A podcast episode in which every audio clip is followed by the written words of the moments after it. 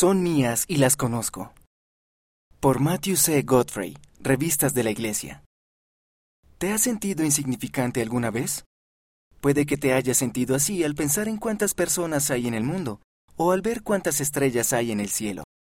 ¿Te has preguntado alguna vez si Dios sabe realmente quién eres y cómo es tu vida? Si es así, Moisés tiene un mensaje para ti.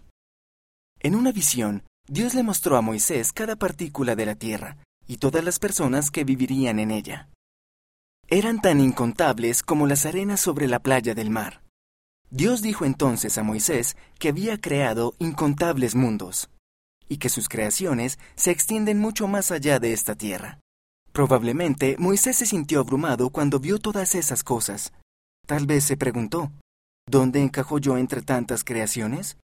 ¿Y cómo puede Dios llevar la cuenta de tantas cosas? La respuesta de Dios fue sencilla. Para mí, todas las cosas están contadas. ¿Cómo? Son mías y las conozco. Dios sabía quién era Moisés, al igual que conoce a todos sus hijos, así como todas sus creaciones. Todo es suyo, las estrellas, la arena y sobre todo sus hijos en la tierra. Ellos son la única razón por la que Él hizo la tierra. Su salvación eterna es la obra más importante de Dios. Porque he aquí, esta es mi obra y mi gloria, llevar a cabo la inmortalidad y la vida eterna del hombre.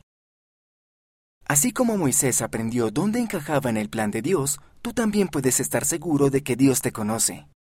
Ayudarte a volver a Él es su obra y su gloria. ¿Por qué? Porque tú eres suyo, y eso no tiene nada de insignificante. Él te conoce. Pregúntale. En oración pidan tener ojos para ver la mano de Dios en su vida y en el mundo que los rodea.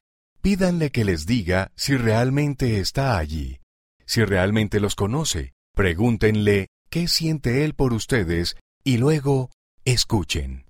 Presidente Russell M. Nelson. Ven, sígueme. Conferencia General de abril de 2019. Liaona, mayo de 2019. Página 90.